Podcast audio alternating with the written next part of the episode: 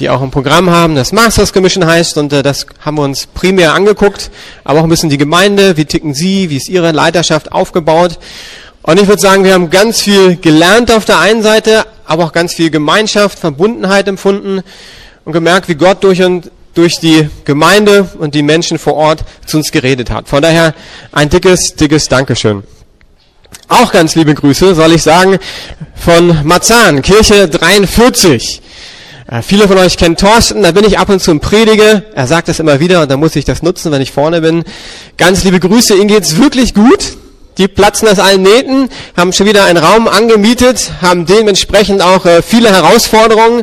Menschen, die sich äh, bekehren, für Jesus entscheiden und keine Ahnung haben vom Glauben. Könnt ihr euch vorstellen, äh, die wissen gar nichts und äh, haben auch teilweise heißere Hintergründe, also nicht jetzt so gut bürgerlich, sondern etwas anders, genau. Äh, aber das ist gut. Hört sich manchmal an wie in der Apostelgeschichte, wie in den Briefen, die man liest, so die Herausforderungen, die sie haben. Aber das zeigt, Gott bewegt sich in Berlin. Gott bewegt sich in Deutschland. Vor zwei Wochen war ich beim MV Jugendmitarbeitertreffen in Mülheim mit 15 Mitarbeitern aus unserer Gemeinde. Wir waren total erstaunt. Wir rechnen mit 120. Wir waren jetzt 160 Jugendmitarbeiter aus ganz Deutschland. Und das war richtig gut. Wir haben das vor einigen Jahren angefangen, da war das fast auf Null wieder runter.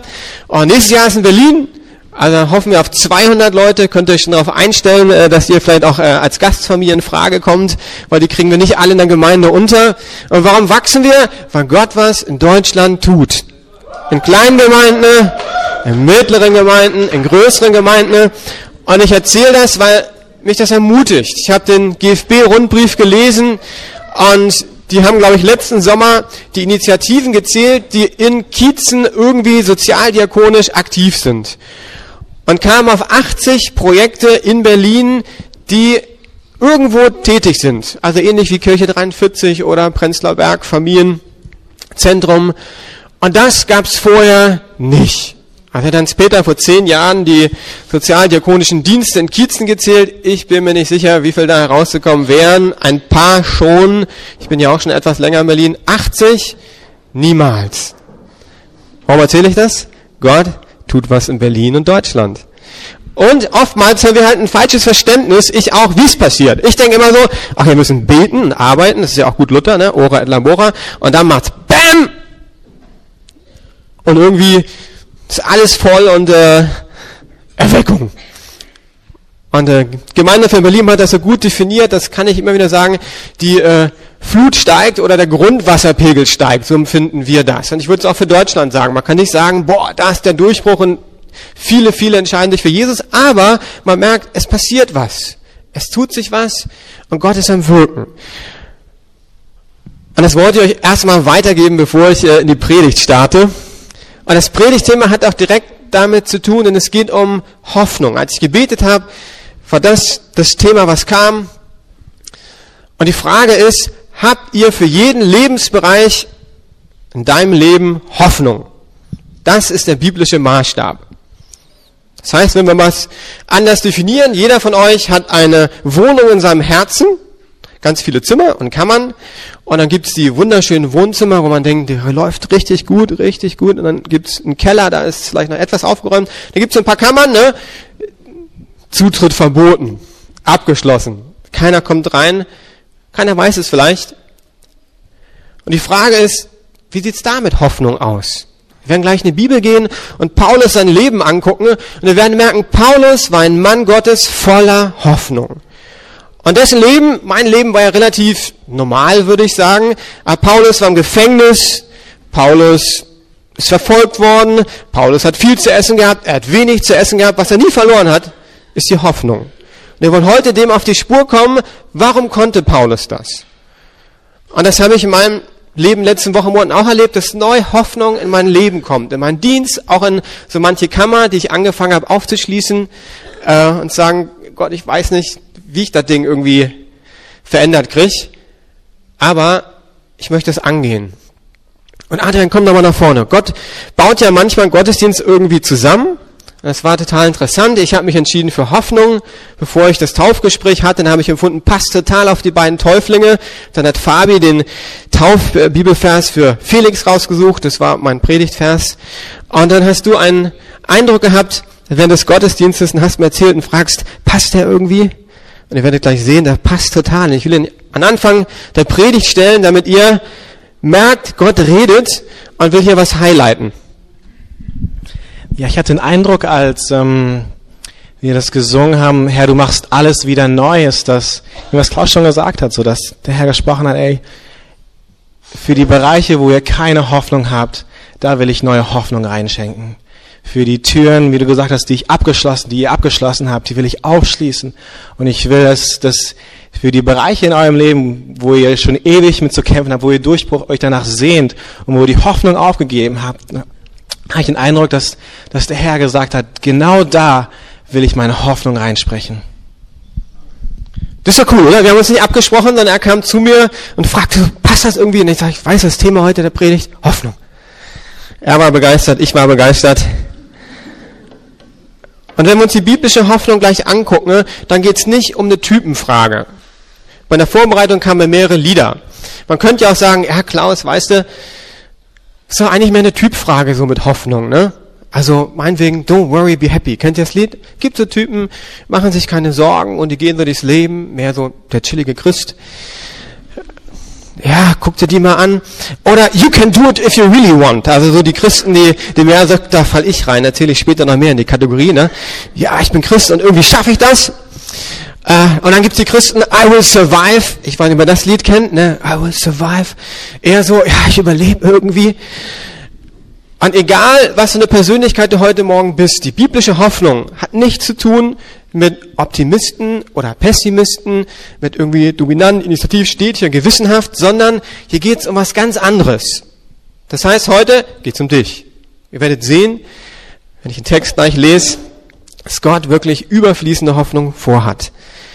Ich habe den Text etwas erweitert, damit wir reingucken können in die Passage. Das ist der Römerbrief, Kapitel 15. Es geht da eigentlich um Juden und Heiden und die Frage, ist das Evangelium für beide Seiten da? Das war eine Frage damals. Die Juden haben ja gedacht, eigentlich ist das Evangelium nur für uns. Und dann äh, kommt Paulus, der Apostel für die Heiden, und sagt, nee, nee, ist für beide. Und die ersten Verse gehören eigentlich nicht zu meiner Predigt, aber ich finde, die passen gut auch in Advent rein. Advent ankommen Jesus kommt an und Paulus bröselt hier auf. Jesus ist gekommen für die Heiden, für die Berliner, für uns. Das feiern wir die nächsten vier Wochen. Also nehmt einander an, wie Christus euch angenommen hat, denn dadurch wird Gott geehrt. Denkt daran, dass Christus als ein Diener zu den Juden kam, um damit die Zusagen Gottes wahrzumachen. Das beweist, dass Gott treu zu den Versprechen steht, die er ihren Vorfahren gegeben hat. Und er kam, damit auch die anderen Völker Gott für die Barmherzigkeit ehren, die er ihnen erwiesen hat. Das meinte auch der Psalmist, als er schrieb, ich will dich preisen unter den Völkern, ich will deinen Namen Loblieder singen. Und an anderer Stelle steht, freut euch ihr Völker gemeinsam mit seinem Volk. Merkt ihr die Doppelung? Also Juden und Heiden. Und es das heißt, lobt den Herrn all ihr Völker, lobt ihn alle Menschen auf Erden. Und der Prophet Jesaja sagte, der Erbe aus der Wurzel Isais, also Jesus, wird kommen und er wird über die Völker herrschen. Sie werden all ihre Hoffnung auf ihn setzen. Deshalb bete ich, dass Gott, der euch Hoffnung gibt, euch in einem Glauben mit Freude und Frieden erfüllt, sodass eure Hoffnung immer größer wird, kann auch überfließend sagen, durch die Kraft des Heiligen Geistes. Gott, ich möchte beten, dass du mir die richtigen Worte gibst, das zu erklären, und dass wirklich heute deine Hoffnung in unser Herzen hineinfließt. Amen. Advent, Jesus kommt an, wenn wir über Hoffnung sprechen, dann ist die biblische Hoffnung Christus zentriert. Nicht wir, sondern Gott ist unsere Hoffnung. Von daher ist egal, ob du Pessimist oder Optimist bist. Beide haben ihre Herausforderungen. Also ich als Optimist muss immer daran denken, dass Gott wirklich mit mir ist und ich nicht vor ihm. Großes Problem. Der Pessimist, da ist Gott eher am Schieben hinten und will die nach vorne kriegen. Aber eigentlich haben wir das gleiche Problem. Christus ist nicht im Zentrum. Und mich hat das total entspannt, immer wieder auch in den letzten Monaten, ne? Und das sagen wir heute ja mit der Taufe aus, dass ihr sagt, eigentlich findet eine Herrschaftswechsel statt. Ihr habt eine neue Hoffnung. Nicht eure Hoffnung, nicht eure Gaben, das, was ihr könnt, sondern ihr sagt, wir haben eine neue Hoffnung, Jesus Christus. Das ist ein bisschen wie, habe ich überlegt, ein Fahrerwechsel im Auto. Bisher warst du vorne und äh, hast probiert, sein Leben zu navigieren. Und heute findet ein Fahrerwechsel statt. Jesus kommt an Steuer, ihr seid nebendran. Und ich weiß nicht, ob ihr schon mal ohne Navi und ohne Stadtplan in einer großen Stadt unterwegs wart und was gesucht habt. Ganz schön stressig, oder? Wenn das Handy nicht funktioniert und ich meinen Stadtplan nicht habe, meine Frau sagt, Klaus, Stadtplan muss ins Auto, auch wenn man ein Handy hat. Ist anstrengend, oder? Aber wisst ihr, mir tut das so gut zu wissen, ne? Gott ist in Kontrolle. Jesus ist da und er hat die Verantwortung. Wenn ich hier in der Gemeinde Verantwortung trage, ja, ich bin da, ich will Bestes geben, aber eigentlich ist Jesus verantwortlich. Und er hat ganz andere Ressourcen, als ich habe. Und ich möchte euch herausfordern heute Morgen, worauf setzt du denn deine Hoffnung? Und wie entspannt bist du? Kannst du ein bisschen gucken, wenn du Herausforderungen angehst, was sagt mein Herz? Wenn du Christus zentriert hoffst, dann ist dein Herz relativ ruhig. Dann bist du nicht dauernd hektisch, hast Angst, machst dir Sorgen. Dann weißt du, hey, ich habe Dinge nicht in der Hand, aber muss ich auch gar nicht, weil Jesus mein Leben in der Hand hat. Und ich vertraue ihm. Und das möchte ich immer mehr lernen, wirklich zu sagen, Jesus, du bist verantwortlich und ich habe hier ein Problem und ich komme zu dir. Ich weiß nicht, wie ich es lösen kann, aber ich gebe dir das. Und was heißt dann Hoffnung? Ich habe keinen Vers gefunden, der Hoffnung definiert in der Bibel. Aber ich würde Hoffnung definieren aus so meiner biblischen Sicht, dass Gott in seiner Güte in deinem Leben mit seinen guten Plänen durchkommt. Das ist Hoffnung. Dass du Bereiche hast am Leben, wo du denkst, ich weiß nicht wie, aber tief im Herzen eine Gewissheit ist, ja, Gott hat gute Pläne und auch wenn ich den Moment nicht verstehe, er wird, er wird durchkommen. Das ist Hoffnung. Zweiter Punkt. Hoffnung beginnt in unseren Gedanken. Hört sich erstmal komisch an, dachte ich, ne? Eigentlich würde man sagen, Hoffnung beginnt doch eigentlich, wenn ich irgendwie was sehe. Nee, Hoffnung beginnt nicht damit, dass deine Umstände sich verändern. Zuallererst beginnt Hoffnung damit, dass dein Denken sich verändert. Ist auch typisch Paulus, der sagt, verändert euer Denken. Und da gibt es einen ganz tollen Vers, 1. Korinther 10, 13 von Paulus, der drei kleine Aussagen macht, die dir Hoffnung geben sollen. Gerade wenn du, wie Adrian als Eindruck hatte, vielleicht zu Türen hast von Bereichen, die du abgeschlossen hast und keine Hoffnung mehr hast. 1. Korinther 10, 13. Vergesst nicht, dass die Prüfung, ich würde auch sagen, man kann Herausforderungen reinschreiben, die erlebt, die gleichen sind, vor denen alle Menschen stehen. Doch Gott ist treu. Er wird die Prüfung, Herausforderung nicht so stark werden lassen, dass ihr nicht mehr widerstehen könnt. Wenn ihr auf die Probe gestellt werdet, wird er euch eine Möglichkeit zeigen, trotzdem standzuhalten. Drei Punkte von Paulus aus diesem Bibelvers. Muss mal eine weitergehen? Eine Folie. Du bist nicht die erste Person mit der Prüfung der Herausforderung. Ist das nicht eine gute Nachricht? Oftmals denken wir doch, ja, nur ich habe das Problem. Irgendwie gerade wir Christen. Ne? Und der Text sagt, vergesst nicht, dass die Prüfungen, die ihr lebt, die gleichen sind, vor denen alle Menschen stehen. Gute Nachricht. Es gibt Menschen, die gleiche Herausforderungen hatten und es geschafft haben. Was Gott einmal getan hat, kann er nochmal tun. Darum erzählen wir Zeugnisse. Und es ist gut. Wir haben nicht die Zeit, wir könnten jetzt äh, alle unsere Probleme aufschreiben und dann könnten wir in die Kirchengeschichte gucken und ich garantiere, wir würden zig Beispiele finden für jedes deiner Probleme, wo Leute mit Christus überwunden haben. Ist nichts Neues. Und das entspannt mich. Ich denke, ja, das ist gut zu hören. Gott hat anderen geholfen und mein Problem ist nicht das erste. Das zweite in dem Text. Gott ist treu. Gott wird in der Prüfung, in der Herausforderung treu sein. Ich könnte jetzt einen kleinen Tanz machen, weil ich denke, ist das nicht gut? Haben wir im Lobpreis gesungen. Der entscheidende Faktor, der entscheidende Faktor bist nicht du. Der entscheidende Faktor ist Jesus. Und wisst ihr, oftmals denke ich, ich bin der entscheidende Faktor. Und wir haben die Lieder über Gnade gesungen. Paulus hat das zutiefst verstanden. Nicht meine Taten, es ist Gottes Gnade. Und das setzt die Hoffnung frei. Ja, wenn du mich anguckst, keine Hoffnung. Dominant, initiativer Typ, bisschen emotional, nicht zu organisiert, äh, gibt sein Bestes, aber klappt halt öfters nicht. Also wenn ich da meine Hoffnung draufsetze und ihr als Gemeinde sagt, ich bin euer Jugendpastor, ey, tut mir echt leid. Ich kann gut blenden, weil ich dominant initiativ bin. Aber hey, hey, fragt meine Frau und Tochter, äh, fragt die Jugendlichen, die mich näher kennen, ich bin nicht perfekt. Aber ich weiß, ich habe einen, der treu ist. Und wenn du dein Kämmerlein hast, dann die Info, die wichtige Nachricht, Gott ist treu. Du schaffst es nicht? Kein Problem. Darum ist Gott ja da. Also wäre echt blöd, wenn Gott sagen würde, ja, kriegst nicht gebacken, Pech gehabt, ne? Aber ich habe noch Fabi, der kriegt's gebacken, ne? Wir sehen uns dann später wieder im Himmel. Nein. Gott will heute anfangen, deine Kammer reinzukommen.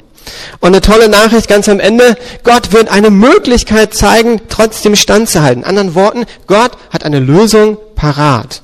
Die mag anders aussehen, wie du denkst. Das kann ich dir nicht sagen und ich werde gleich aus meinem Leben Beispiel erzählen. Ich habe mir die Lösung ganz anders vorgestellt.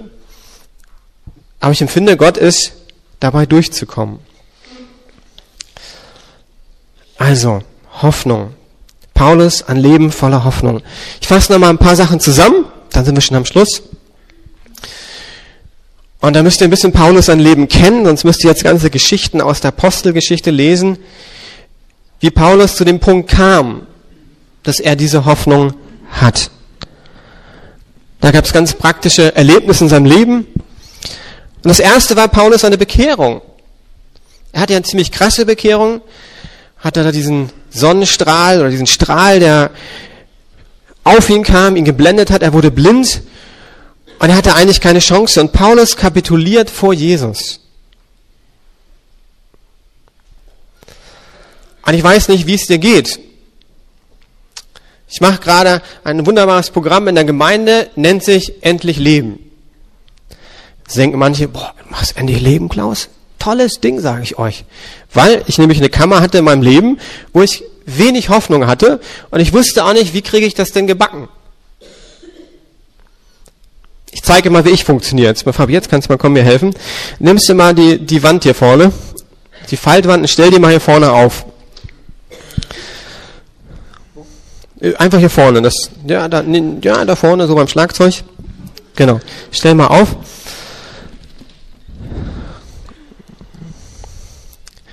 Ja, so, dass ich gegenlaufen kann vielleicht.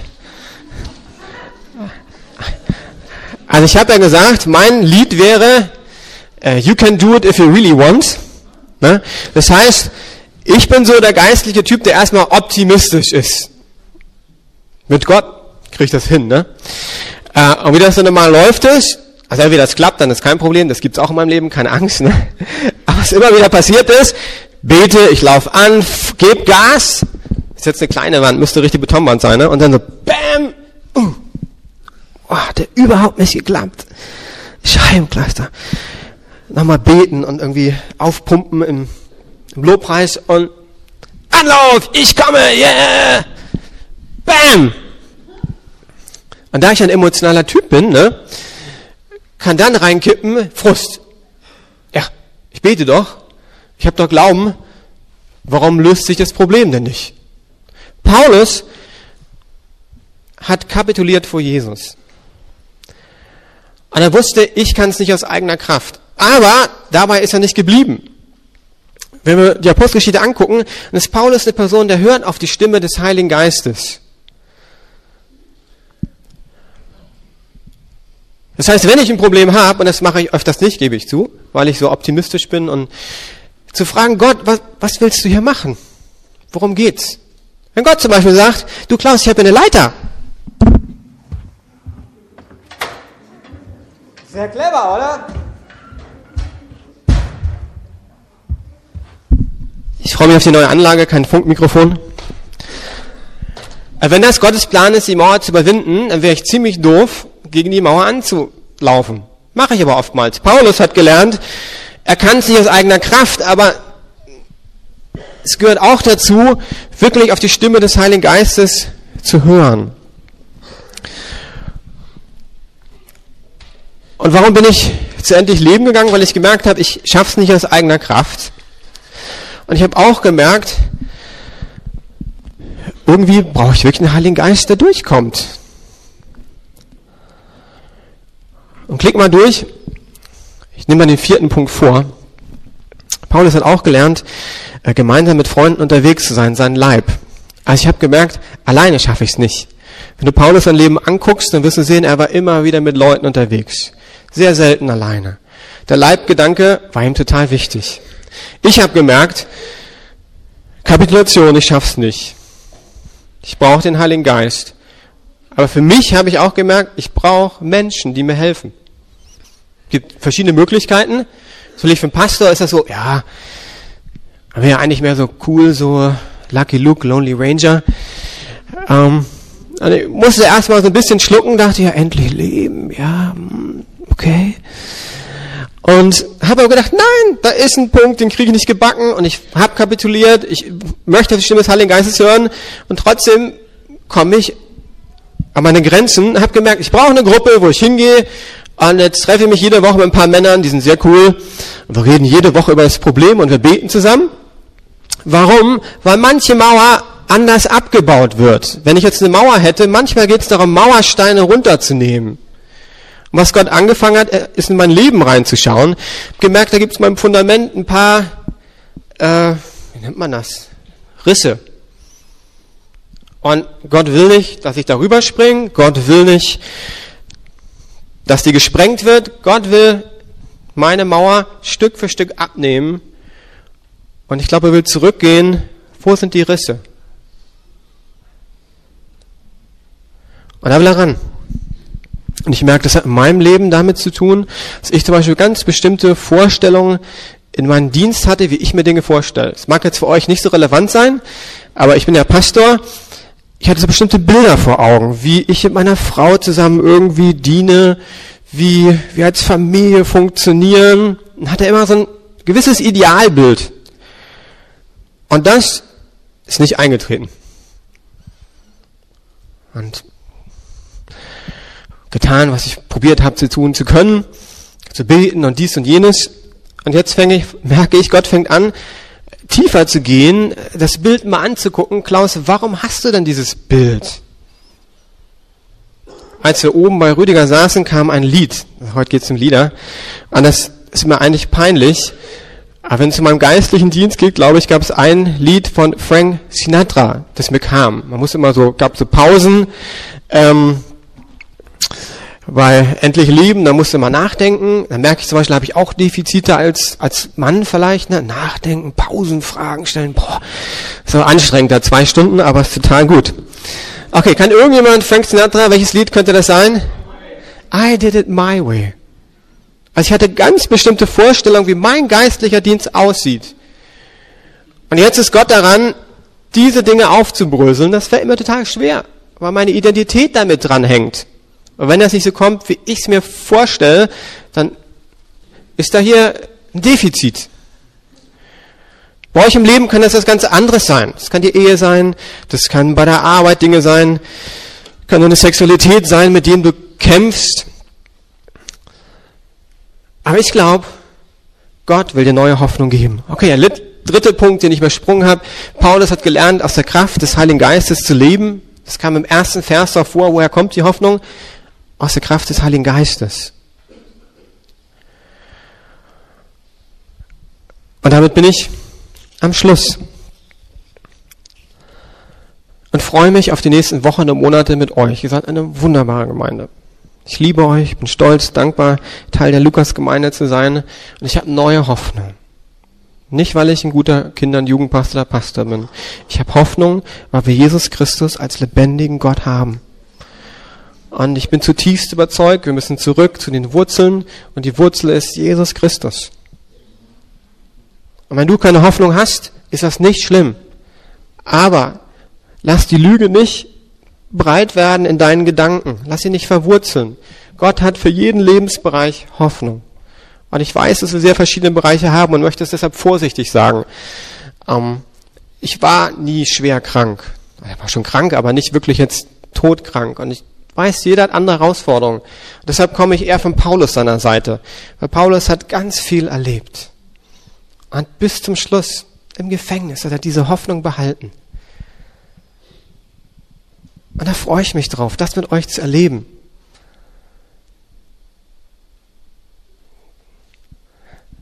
Und jetzt gehen wir gleich weiter zur Taufe. Neue Hoffnung. Felix Eduard. Vorher kommt Felix da mal. Nee, nee, Fabi kommt bitte mal nach vorne. Also wir beten später noch, nicht denke zu Ende, aber ich glaube, die Taufe passt wunderbar in Hoffnung hinein. So, Fabi wird nämlich taufen und nicht alle werden Fabi kennen. Falls irgendwelche denken, wir verstoßen gegen äh, Christi Etikette heute, wir haben nicht geschafft, komplett weiße Klamotten zu finden, geben wir zu, ja. Aber als jemand, der bibelfest ist, äh, kann ich euch sagen, die Taufe hängt nicht an weißen Klamotten, ja. Und äh, kurz überlegt, Apostelgeschichte, da haben ja die, die Predigt von Petrus gehört sich taufen lassen. Was haben die angehabt? Ich denke mal, das, was sie anhatten. Ne? Also haben nicht alle jetzt die Shops äh, in Jerusalem ausgekauft, weiße Klamotten, ne? Werden auch ausverkauft, denke ich, bei so vielen tausend Leuten. Von daher stört euch nicht. Wir haben es probiert, weiß hinzukriegen, hat irgendwie nicht geklappt. Äh, aber eine beige Hose heißt nicht, dass wir keine Hoffnung in Jesus Christus haben. Amen, oder? So, Fabi, ich will dich ganz kurz vorstellen damit nicht sich jemand fragt, wer tauft denn heute. Du äh, hast dich in der Lukasgemeinde bekehrt, ne? Wann war das? Ja. Nee, das halt ich. Das hältst du. Zukünftiger Pastor? Mhm. Ich, ungefähr fünf Jahre muss es her sein, ein bisschen länger vielleicht. Ja, ein bisschen länger als fünf Jahre. Ja, fünfeinhalb. Genau, bist dann äh, die Gemeinde, hast mitgearbeitet, hast hier dein freiwilliges soziales Jahr gemacht vor drei Jahren? Drei Jahren bei mir im Büro. Was machst du jetzt in der Gemeinde? Jetzt leite ich Impact, also die 10- bis 12-Jährigen. Jeden Freitag kommen die, genau. Und äh, was machst du in der Freizeit so? Äh, nee, nicht Freizeit, ich meine, was machst du beruflich? Beruflich? Ähm, also ich bin Theologiestudent. Ich äh, studiere an der Humboldt-Universität jetzt im fünften Semester, das also seit zweieinhalb Jahren. Damit habe ich hoffentlich so die Hälfte rum jetzt, genau. Okay, also ein zukünftiger Pastor und wir entscheiden immer, dass wir die reinnehmen wollen in äh, unser geistliches Leben der Gemeinde. Von der wird äh, Fabi heute taufen.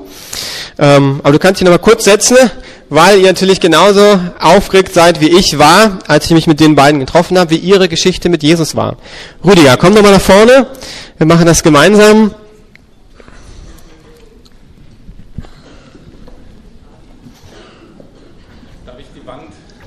Ja, aber natürlich, Wand weg.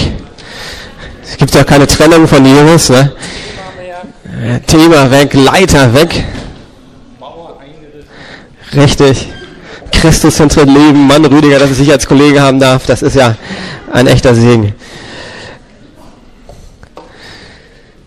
So, Felix, wir haben gesagt, dass wir mit dir anfangen. Komm mal nach vorne.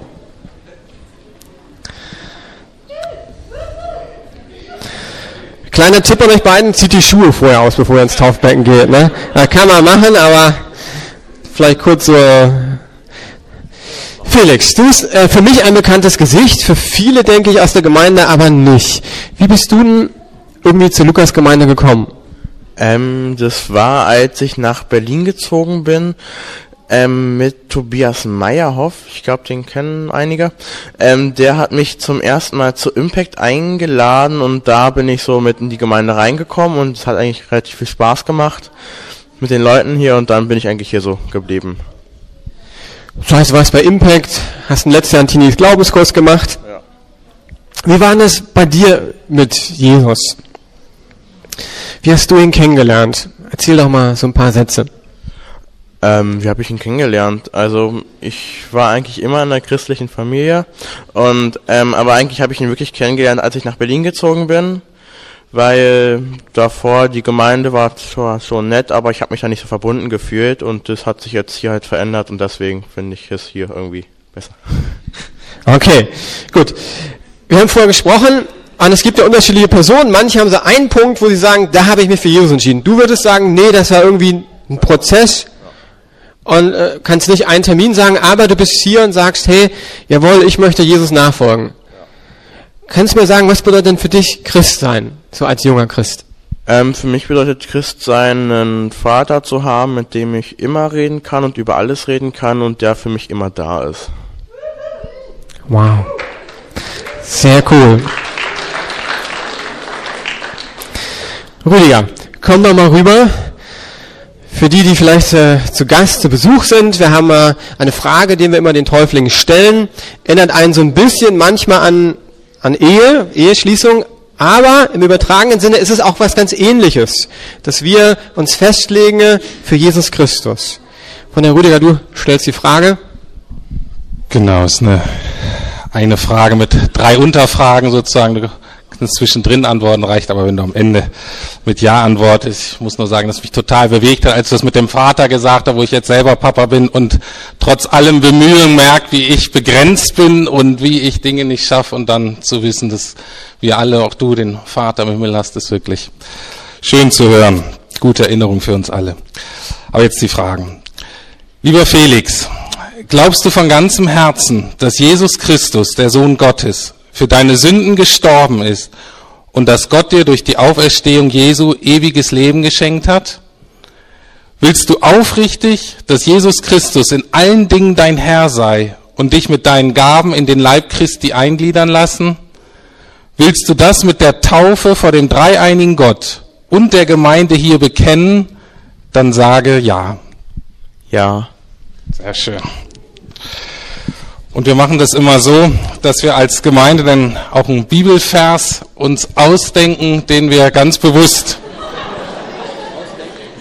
Okay. Hybris. Ähm, Herr bewahre mich, straf mich nicht sofort.